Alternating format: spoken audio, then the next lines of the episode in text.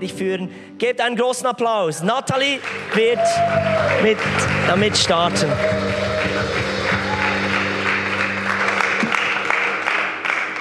Hey, einen wunderschönen guten Morgen. Ich finde es echt toll, hier heute mit euch Gottesdienst feiern zu dürfen. Und wie Dan schon gesagt hat, Pfingsten, Taufe, wow, so viel aufs Mal. Hey, für diejenigen, also gerade unsere Gäste, die heute da sind und auch alle im Livestream, ähm, es ist wirklich mega, dass ihr auch da seid. Ähm, Pfingsten ist ein Fest. Würdet ihr mir da zustimmen? Wow, nice. Vor einer Woche hatten wir Christi Himmelfahrt. Auch ein Fest. Irgendwie. Ich habe ich hab, ähm, an, an Christi Himmelfahrt ich gebetet, Jesus, danke, dass du in den Himmel gefahren bist. Und dann wieder, ähm, nein, ich nehme das zurück. Eigentlich finde ich das gar nicht so cool, dass du weg bist. Also es ist ganz gleich, ob du an Gott glaubst oder nicht oder wie deine Einstellung zu Jesus ist. Er hat existiert. Und er war einfach mal ein phänomenaler Mensch. Aber er ist nicht nur Mensch, er ist auch ganz Gott. Und das, was er auf der Erde gemacht hat, ist einfach nur so toll. Und ich wünsche mir, dass er heute immer noch da ist. Ich wünsche mir so sehr, dass ich einfach, dass ich ihn einfach fragen kann, hey, wie würdest du das machen? Wie würdest du die Situation regeln? Was würdest du da sagen? Und er hat einfach so viele Dinge so toll gemacht auf der Erde. Ich finde es einfach genial. Also war ich gar nicht mehr dankbar dafür, dass er in den Himmel gegangen ist. Ähm, jetzt muss ich schnell einmal. Genau. Was, aber, was er aber gesagt hat, bevor er eben weggegangen ist, und der Vater wird euch an meiner Stelle einen anderen Helfer geben, der für immer bei euch sein wird. Ich werde ihn darum bitten. Schön, oder? Hat sich jemand schon mal darüber gefreut, wenn ihr einen ganz tollen Chef hattet oder eine ganz tolle Chefin und die gesagt hat, hey, ich bin dann mal weg, in einer Woche kommt jemand, der ersetzt mich dann. Nicht so toll, oder? Du weißt nicht, wer kommt da, es ist jemand anderes. Der wird den Job bestimmt nicht mehr so toll machen oder man weiß es einfach nicht, keine Ahnung.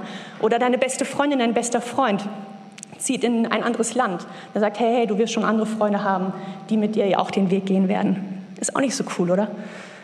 Also ja, irgendwie ein anderer ist nie so gut wie das Original. Und doch sagt er, hey, er wird immer bei euch sein und es wird ein anderer sein, der an meiner Stelle hier sein wird. Und das feiern wir heute. Was ich ganz spannend finde, Jesus sagt nicht, es kommt ein anderer und damit ist fertig. Die, unsere Übersetzung sagt, es ist ein anderer. Im griechischen Urtext aber heißt es allo. Man hat sich für dieses Wort entschieden, was aber bedeutet identisch, kein einziger Unterschied. Wo ich das gelesen habe, dachte ich mir einfach nur, wow, es ist jemand anderer. Es ist der Heilige Geist, ist eine Person.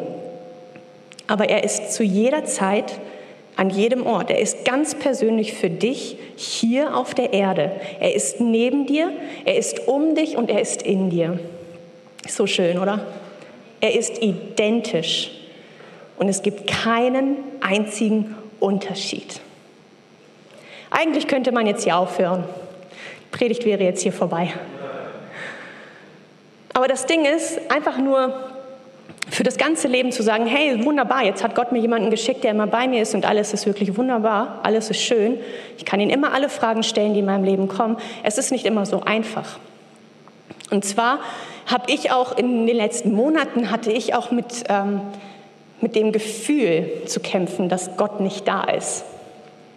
Und ich glaube, jeder von euch kennt es, die Menschen, die mit Gott unterwegs sind, aber auch die, die Gott noch nicht kennen, so welche Situationen hat man auch immer mal wieder im Leben, oder? Dass man mit jemandem auf einer Couch sitzt oder man ist zusammen im Leben unterwegs, ob es dein Partner ist oder eben auch wieder sehr gute Freunde, Mitbewohner ähm, in deiner Familie. Und du hast das Gefühl, der Mensch sitzt neben dir, aber auch wieder nicht. Du fühlst dich alleine, du fühlst dich allein gelassen, du fühlst dich unverstanden. Und das ist mir auch vor kurzem äh, mit meinem Papa passiert.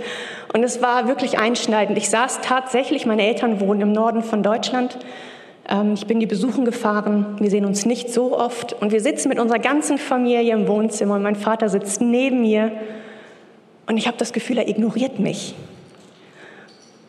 Und das hat angefangen, innerhalb von Minuten haben sich bei mir im Kopf Lügen zusammengedichtet.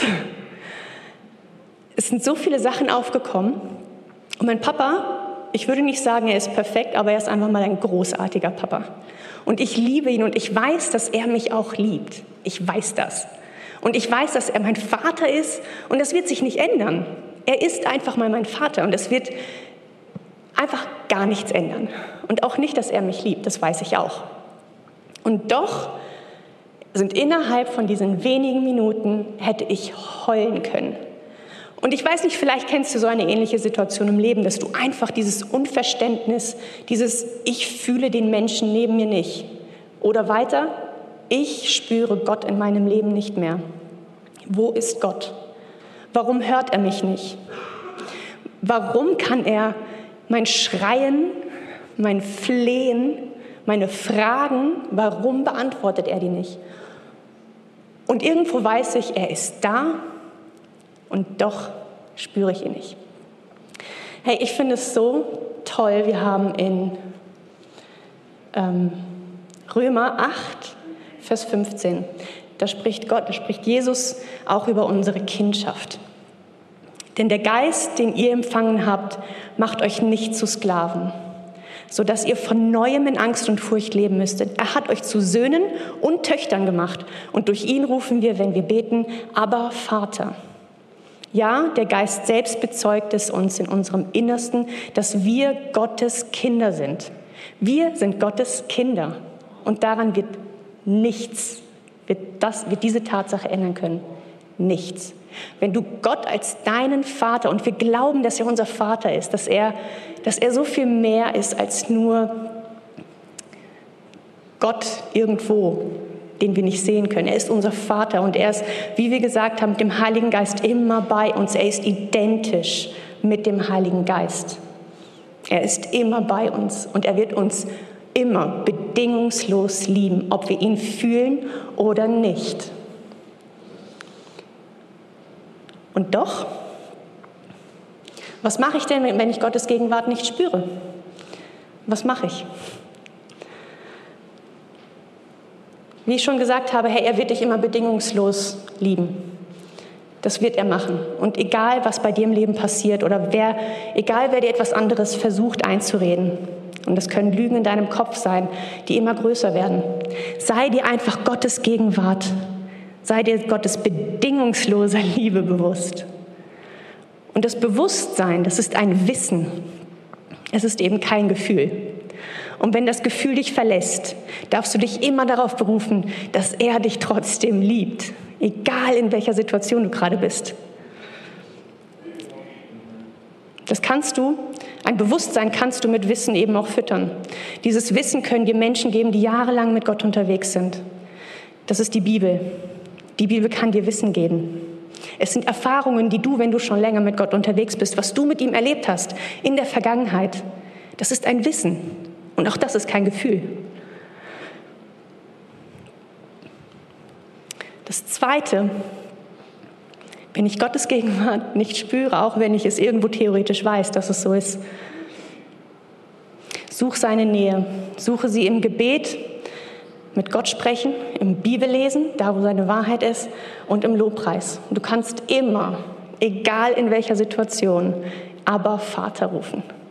Weil ich weiß auch mit meinem Papa, ich, auch wenn ich in dem Moment heulen könnte und ich irgendwie denke, warum? Keine Ahnung. Warum habe ich das Gefühl, dass mein Papa mich gerade auf der Couch neben mir ignoriert, wenn ich nur einmal Papa gerufen hätte? Er würde sofort sagen, ja, mein Kind, oder? Oder wenn ich irgendetwas brauche, wenn ich irgendwie seine Hilfe brauche, etwas, was ich selber nicht kann. Mein Papa kann vieles, was ich nicht kann. Er würde mir sofort helfen. Er würde nicht warten. Er würde nicht, er würde nicht mich warten lassen. Oder es sei denn, es ist zu meinem Besten. Und das Dritte ist, wenn ich Gottes Gegenwart nicht spüre, dann ist das, das ist für mich eines der größten Dinge. Identifiziere Ängste und Lügen, die dich davon abhalten, in seiner Gegenwart deinen Schutz und deine Kontrolle fallen zu lassen. Ich glaube, das ist etwas ganz Menschliches, dass wir versuchen, uns vor Dingen, die wir nicht irgendwie erklären können ähm, oder die uns auch schon verletzt haben, dass wir uns versuchen zu schützen. Oder das ist etwas ganz Normales. Das sind wir Menschen. Das ist ein Mechanismus, der auch irgendwo in unserem Menschsein verankert ist. Und doch dürfen wir das in seiner Gegenwart fallen lassen. Es ist so wie, ich habe mir das einmal vorgestellt, wie mit einem Ritter, der in den Krieg zieht. Der hat seine komplette Rüstung an. Und er kommt nach Hause und am Tisch mit seiner Familie, da sitzt er nicht mit seiner Rüstung, oder? Da fühlt er sich sicher, da muss er nicht mehr kämpfen. Und das Gleiche ist auch mit unseren Masken. Wir müssen uns schützen. Und wir gehen nicht nach Hause und legen uns ins Bett und haben immer noch unsere Maske an. Wer macht das? Macht das irgendjemand hier? Ich nicht. Es gibt Momente, da komme ich nach Hause und ähm, für ein paar Minuten habe ich tatsächlich noch meine Maske an und ich habe es irgendwie, ich vergesse es, dass ich die noch aufhabe. Aber dann wird mir wieder bewusst, ah, warte, ich bin doch zu Hause, ich bin doch sicher. Ich kann doch die Maske abnehmen, oder? Und das, ähm, das ist etwas, das man auch lernen kann, Ängste und Lügen zu identifizieren und nicht darauf sitzen zu bleiben. Denn es gibt auch in dem Moment, ich habe Lügen über, mein, über meine Beziehung zu meinem Papa, zu meinem leiblichen Papa gehabt. Und diese Lügen, darauf hätte ich auch noch bis heute sitzen bleiben können. Ich hätte, ich hätte die noch wachsen lassen können. Und es ist auch normal, dass wir so welche Momente haben werden. Nur, wenn du in dem Moment sagst, nein, warte, stopp. Das ist eine Lüge, denn ich weiß es anders. In dem Moment gibst du dem keine Kraft mehr. In dem Moment eliminierst du etwas, das mit deinem Denken hätte wachsen können, aber du entscheidest dich dagegen. Ist toll, oder? Dass wir das machen können. Es ist einfach eine Entscheidung. Es ist eine Entscheidung, die wir einfach immer wieder treffen können und denken nicht, dass es nach einmal getan ist. Das kommt immer wieder. Und es ist etwas, das wir, wie gesagt, lernen können. Und je öfter du das angewandt hast, desto besser wirst du darin, diese Lügen zu identifizieren und sie wirklich von dir zu weisen. Du darfst in der Wahrheit leben. Hey, ich möchte einfach, dass ihr noch einmal ganz kurz darüber nachdenkt, was ist der Schutz, den du nicht ablegen kannst oder willst? Was ist es, was bei dir zu deiner Beziehung zu Gott eine Mauer aufgebaut hat, die einfach, die du selber einfach nicht mehr einreißen kannst? Was ist es? Was hält dich davon ab, in eine ganz enge Intimität mit Gott zu kommen? ihn wirklich kennenzulernen und ihn deine Wunden, die du hast, heilen zu lassen durch Wahrheiten, die er in dein Leben spricht.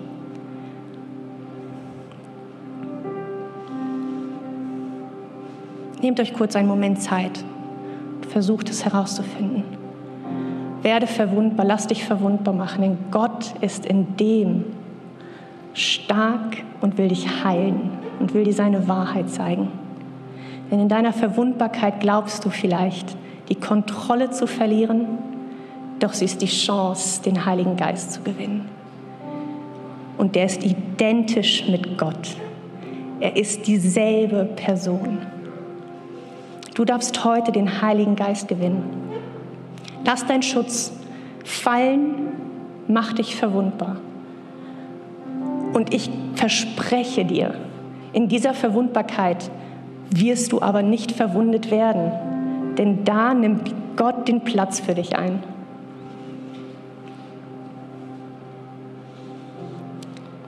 Ich habe noch ein Gebet, wenn du möchtest, kannst du das einmal mitbeten.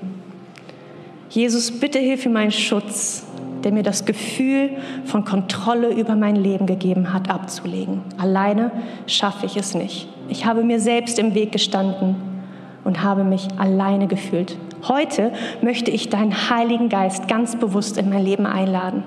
Danke, dass du mich verändern möchtest. Ich gebe dir dazu heute ganz bewusst mein Ja. Amen. An dieser Stelle möchte ich Silas einmal auf die Bühne bitten. Und gebt doch einmal Silas auch noch einen Applaus. Vielen Dank, Nathalie.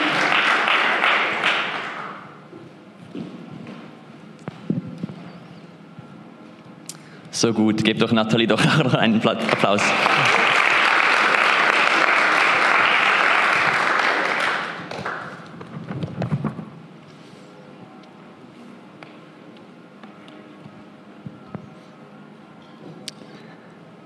Denn der Geist, den ihr empfangen habt, macht euch nicht zu Sklaven, sodass ihr vom Neuem in Angst und Furcht leben müsst.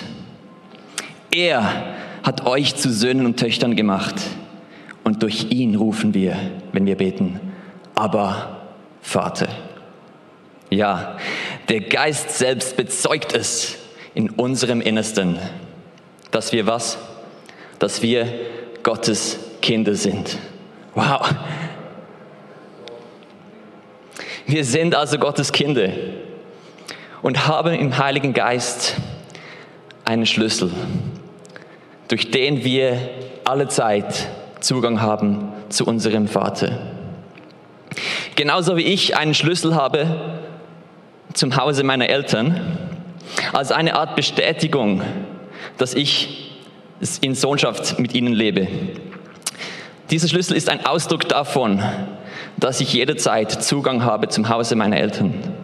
Und genauso ist auch der Heilige Geist, der uns zu Kindern Gottes macht, so ein Schlüssel, der uns Zugang verschafft in die Gegenwart Gottes. Aber was heißt es denn genau, Kind Gottes zu sein? In der Bibel ist es immer wieder ein Thema. Wir sind Kinder Gottes, aber was bedeutet das denn wirklich?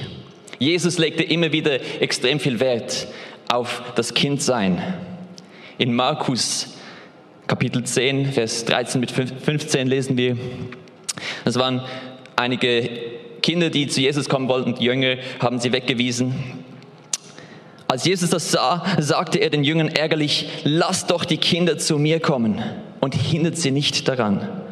Gottes Reich ist ja gerade für solche wie sie bestimmt. Ich versichere euch, wer sich Gottes Reich nicht wie ein Kind schenken lässt, wird nie hineinkommen.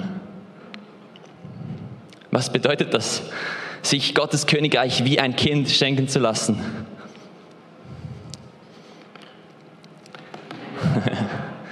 Ein Kind, wenn es ein Geschenk kriegt, dann denkt es nicht, hm, was will der von mir? Sondern es, es freut sich, es, es wird neugierig, es versucht das Geschenk auszupacken, es versucht es zu erkunden. Aber es weiß auch, dass es nichts dafür geleistet hat. Es weiß, dass es das Geschenk nur bekommen hat, weil es ein Kind ist. Ich glaube, sich das Königreich wie ein Kind Gottes schenken zu lassen, hat auch damit zu tun, dass wenn Gott uns etwas schenkt, dass es, er es will, dass es für uns klar ist, dass es nichts mit unserer eigenen Leistung zu tun hat. Dass es nicht unsere Leistung ist, die uns ins Königreich bringt, sondern dass es sein Geschenk ist. Jesus ist auf unsere Welt gekommen, und hat den vollen Preis bezahlt. Und das ist ein krasses Geschenk. Und immer wieder haben wir das Gefühl, ich muss doch noch etwas leisten, ich muss doch noch irgendwie fromm sein, ich muss doch irgendwie noch vielleicht mehr beten, mehr Bibel lesen. Das ist ja alles auch gut. Ich möchte, also Natalie hat es auch schon gesagt, wenn wir Bibel lesen, wenn wir vor Gott kommen, dann, dann ist es Teil von dem, wenn wir seine Gegenwart suchen. Aber es geht nicht nur um das Bibellesen, es geht nicht nur um einfach Zeit mit Gott zu verbringen. Das ist nicht das Ziel. Das Ziel ist immer, in die Gegenwart Gottes zu kommen.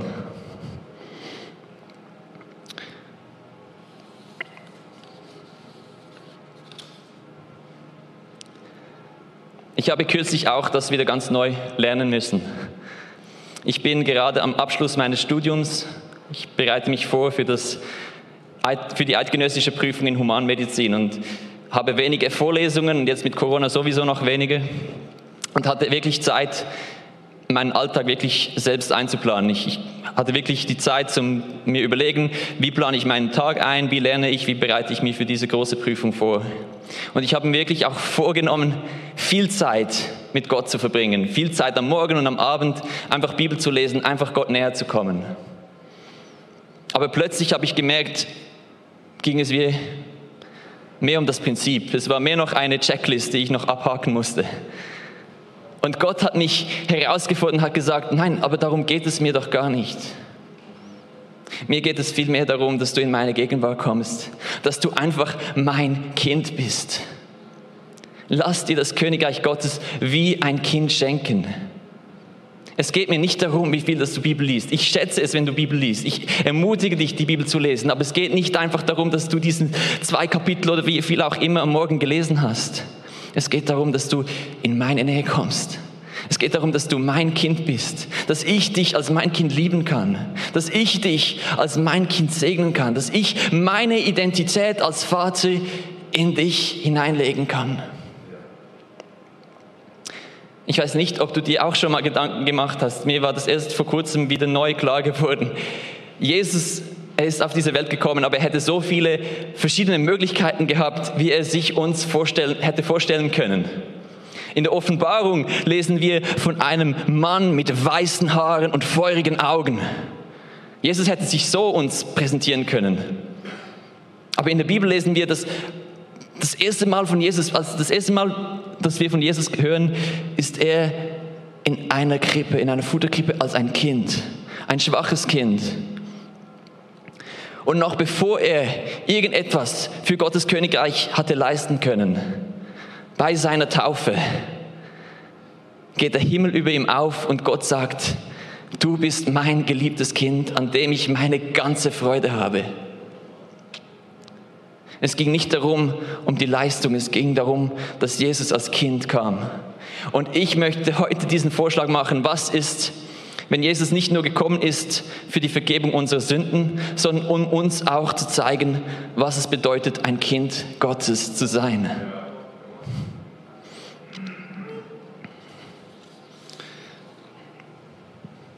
Wenn Gott uns durch Jesus zeigen wollte, was es heißt, sein Kind zu sein, dann ist der Kern unserer Identität, noch bevor wir irgendetwas anderes tun können, dass wir seine geliebten Kinder sind. Das ist, wer wir wirklich sind. Und auch wenn alles andere, was wir versuchen, um uns selbst aufzubauen, womit wir versuchen, uns zu definieren, unsere Karriere, unsere Erfolge, aber auch unsere Versagen, all das was uns vielleicht Jahre dauert, um es aufzubauen, kann in einem Moment wieder zerbrechen. Aber was nie zerbricht, was nie zerschüttert werden kann, ist unsere Identität in ihm. Dass wir Gottes Kinder sind. Und dass wir uns als seine Kinder das Königreich Gottes als Kinder schenken lassen dürfen.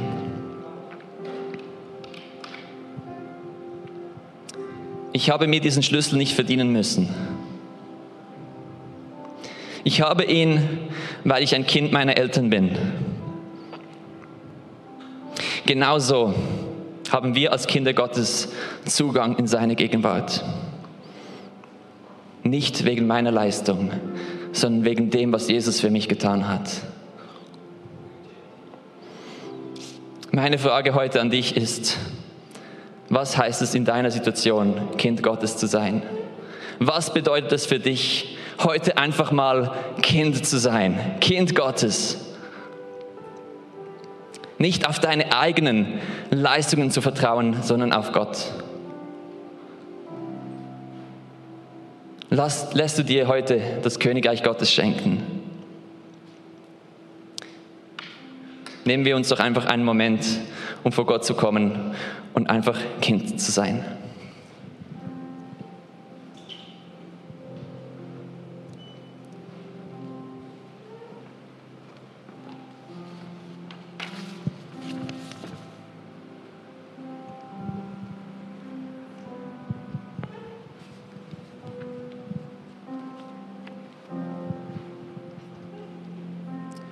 Genau, Tobi wird jetzt uns in den dritten Teil der Predigt leiten. Gebt ihm doch auch noch einen Applaus.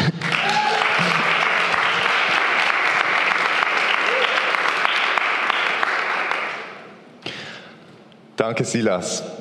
Richtig toll. Wenn ich an diesen Bibeltext denke, und dieser Bibeltext, der hat ein spezielles Wort drin, welches mich einfach richtig anspricht. Und das ist aber. Der Bibeltext in Römer 8, 15 spricht davon, dass wir Gott aber nennen dürfen. Und aber ist das aramäische Wort für Papa oder wie ich in Berndeutsch sage, Vati. Und es hat wirklich etwas Persönliches dort drin, aber es hat mich speziell an etwas erinnert dort drin. Und zwar, wie ich als Kind meinen Bruder genannt habe. Wir haben doch immer unsere Namen füreinander. Und zwar, ich habe einen Zwillingsbruder, der heißt Jonas. Und sein, er hat mich Ich heiße Tobias, er hat mich Bias genannt. Ziemlich akkurat, ziemlich nah dabei. Ich fand das ein sehr schöner Name. Ich nannte ihn auch Bias. Und das war, das war so meine, meine Art und Weise, ihn dorthin zu benennen. Bis heute habe ich gelernt, andere Leute bei ihrem eigenen Namen zu nennen. Aber etwas, was unglaublich wichtig ist in diesem Punkt drin, ist, dass die Identität von unserer Identität durch das kommt, dass wir Söhne und Töchter Gottes sein dürfen. Genau wie Silas das schon jetzt vorhin angesprochen hat. Dass es diese Zugehörigkeit ist zu seiner Familie, die Zugehörigkeit zu der Familie Gottes, die unsere Identität vom Kern heraus definiert. Und bezüglich dieser Identität ist es so, dass es jemanden gibt, dass es Gott gibt, der diese Identität in uns hineinlegt und dass es jemanden gibt, den Feind, der versucht, diese Identität wieder zu rauben. Und wenn diese Identität geraubt wird, wenn diese Identität, wenn ein Identitätsverlust geschieht, das ist dort, wo auch Zerbruch besteht. Das ist dort, wo eine Person nicht mehr auf dem Fundament stehen kann, nur auf dem Fundament, was Gott eigentlich gibt. Und ich möchte euch ein bisschen mitnehmen ähm, in meine eigene Geschichte, denn für mich war das sehr, sehr lange eine Realität. Und für mich war es wirklich auch viele Jahre nicht, habe ich mich nicht so gefühlt wie heute. War ich nicht der gleiche, wie ich es heute war. Für mich war diese Zeit geprägt von Unsicherheiten und fehlender Identität. Die Resultate daraus waren Selbstzweifel, negative Gedanken über mich selbst und auch unglaublich viel Angriffsfläche, welche ich bot, damit der Feind mich definieren konnte und nicht mehr Gott zugehört habe, wie er mich definiert. Und vielleicht kennt ihr das auch, dieser Ort, wo man sich, wo man einfach solche Gedanken hat, Gedanken, sich wertlos zu fühlen, nicht gewollt zu fühlen und das ist ein schmerzvoller Ort. Und das ist eigentlich nicht dafür, wofür wir gemacht sind. In diesem Ort dort habe ich dann natürlich auch alles versucht, um meine, mein Selbstvertrauen, meine Identität wieder aufzubauen. Aber das funktioniert meistens selber nicht sehr gut. Ich habe mich versucht, wie an trockene äh, Grashalme zu, an denen zu halten. Ich habe versucht, die Anerkennung zu finden. Ich habe versucht, das Ansehen anderer Leute zu bekommen. Ich habe versucht, ein kurzes Hoch zu haben, um mich zu definieren hat nicht wirklich viel gebracht.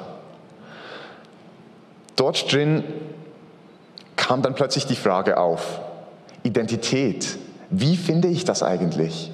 Ich höre es immer wieder, du musst einfach deine Identität kennenlernen. Finde deine Identität, aber wie? Wie war meine Frage. Und Dort drin habe ich wirklich gemerkt, es gab zwei Sachen, welche mir pragmatisch geholfen haben, meine Identität zu finden, die Identität, die Gott mir geschenkt hat. Und das sind hauptsächlich die zwei Punkte. Der erste Punkt ist, Zeit mit Gott zu verbringen. Silas hat das vorhin angesprochen. Es gibt nichts Besseres, es gibt nichts Schöneres, als einfach in der Gegenwart Gottes zu sein. Ein Kind das möchte meistens nicht ein Programm durcharbeiten mit seinem Vater. Es kommt nicht und sagt, okay, äh, Vati, okay, Daddy, heute Abend haben wir 30 Minuten geplant, um diesen, diesen und diesen Punkt abzuarbeiten. Habe ich zumindest nicht gemacht. Ein Kind möchte einfach Zeit verbringen mit seinem Vater. Ein Kind möchte in der Nähe seines Vaters sein und dort zu wissen, dass es geliebt ist, dass es ein Sohn, dass es eine Tochter ist. Und da geht es einfach darum, die Stimme des Vaters zu hören, die Zusprüche zu hören, wirklich auch einfach mal auf ihn zu hören und dem zuzuhören, was er sagt. Denn etwas, was ich begriffen habe, als ich, als ich das mehr und mehr zu einem Ziel gemacht habe, und auch wieder, Silas hat so gut gesagt, es geht nicht darum, dort drin zu performen oder das zu einer gewissen Anzahl zu machen, sondern es geht einfach darum, die Gemeinschaft zu suchen. Aber etwas, was ich dort drin dann realisiert habe, ist, Gottes Bedürfnis, mir seine Liebe zu schenken, ist viel, viel größer als mein Bedürfnis, seine Liebe zu empfangen. Immer wenn ich denke, dass ich ihn nicht spüre, dann bedeutet das nicht, dass Gott fern von mir ist. Das war noch nie die Realität. Die Realität war immer und wird immer sein, dass Gott das Nächste ist, was ich haben kann. Gott wird mir näher sein als, meine, als die Luft, die ich einatme. Gottes Liebe wird standhafter sein als dieser Boden, auf dem ich stehe. Gottes Liebe ist eine Realität, welche nie vergehen wird. Und dorthin habe ich realisiert und will auch dir das zusprechen, Gott liebt dich so unglaublich, so stark, dass er dir das einfach jeden Tag wieder neu kommunizieren möchte. Aber häufig sind wir so gestresst, sind wir so busy, rennen wir so viel umher, dass wir uns gar nie die Zeit dafür nehmen, das uns überhaupt anzuhören. Deshalb nimm dir die Zeit dafür, hör ihm zu. Und der zweite Punkt ist, wie ich gemerkt habe, dass, dass ich diese Identität finden konnte, die Gott für mich hat. Ich konnte sie finden durch die Wahrheit, die es in der Bibel ist. Einerseits vom Teufel kommen Lügen, von Gott kommen Wahrheiten. Dies wird sich nie vermischen. Es ist immer so. Und diese Wahrheiten, wir haben hier in der Bibel, wir haben eine Schatztruhe. Eine Schatztruhe von Wahrheiten, die so viel mehr über uns aussagt als so ziemlich alles, äh, als so ziemlich jedes Buch der Welt. Die, wo wir drin wirklich einfach finden können, was ist denn meine Identität? Und Römer 8,15 sagt das so schön, wir sind Söhne und Töchter Gottes. Das ist grundsätzlich unsere Identität. Das ist das, was wir glauben dürfen. Und diese Schatztruhe hat mir persönlich so, so viel geholfen, die Lügen, welche ich Glauben geschenkt habe, zu ersetzen durch die Wahrheit, welche wirklich besteht und welche von Gott herkommt. Und das tut einfach so gut, wenn man sich damit auseinandersetzt und das anstelle der Lügen setzen kann. Und etwas, was mich auch noch fasziniert hat hier drin, war, dass die Identität, dass die Identität eigentlich aus der Ähnlichkeit mit Gott kommt. Die Identität kommt aus der Übereinstimmung damit, was Gott über uns ausspricht. Identität ist etwas, was wir nicht selber suchen müssen, sondern Identität ist etwas, was wir annehmen dürfen. Und deshalb lautet meine Frage an dich. Was hält dich noch davon ab, Gottes Liebe anzunehmen und dich ihm zu öffnen für eine Begegnung mit ihm? Ich glaube absolut, dass Gott heute Morgen dir eine Begegnung mit ihm geben möchte. Dass, dass Gott heute Morgen hier steht und neben dir steht und eigentlich sagt, hey, ich möchte dir persönlich begegnen. Ich möchte dir gerne ins Herzen sprechen. Ich kenne dich durch und durch. Ich liebe dich so, so sehr. Und ich möchte dir diese Liebe zeigen. Ich möchte dir eine Begegnung damit schenken. Das glaube ich, dass Gott uns heute Morgen geben möchte. Und ich möchte einfach jetzt gerade noch kurz Zeit nehmen, wo wir einfach unsere Augen schließen können und uns einfach die Zeit dafür nehmen, auf, uns auf das auszurichten, was Gott uns heute Morgen schenken möchte. Und wenn du sagst, ja, ich sehne mich danach, ich möchte das haben, ich, ich möchte mehr von dieser Liebe von Gott, dann lade ich dich auch ein, vielleicht einen Schritt zu machen und vielleicht einfach mal aus dem Stuhl aufzustehen. Vielleicht einfach mal, einfach so als, als physischen Akt darin zu sagen, ja Herr, ich möchte deine Liebe, ich möchte diese Begegnung mit dir und vielleicht habe ich das noch nie so erlebt oder vielleicht ist es viel zu lange her, seit ich dich erlebt habe, Herr. Oder vielleicht weiß ich noch nicht mal, wer du bist. Aber Herr, ich glaube, du hast etwas Gutes für mich. Herr, ich glaube, du liebst mich. Herr, ich, und ich möchte das, ich möchte das von dir erfahren. Und deshalb spreche ich einfach das heute Morgen aus.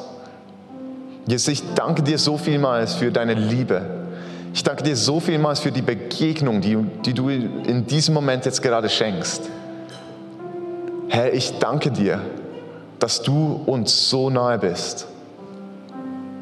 Vater, ich spreche aus, dass wir deine Identität annehmen dürfen. Dass wir durch die Zugehörigkeit zu dir wirklich unsere Identität erkennen dürfen. Herr, und ich spreche jetzt gerade aus, dass die Lügen ersetzt werden durch Wahrheiten. Dass jetzt gerade all diese negativen Gedanken weichen müssen und die Gedanken deiner Liebe, deiner Annahme, deiner, deines Willens, dass die den Platz einnehmen dürfen. Jesus, ich danke dir dafür, dass du heute Morgen dieses Werk tust. In Jesu Namen.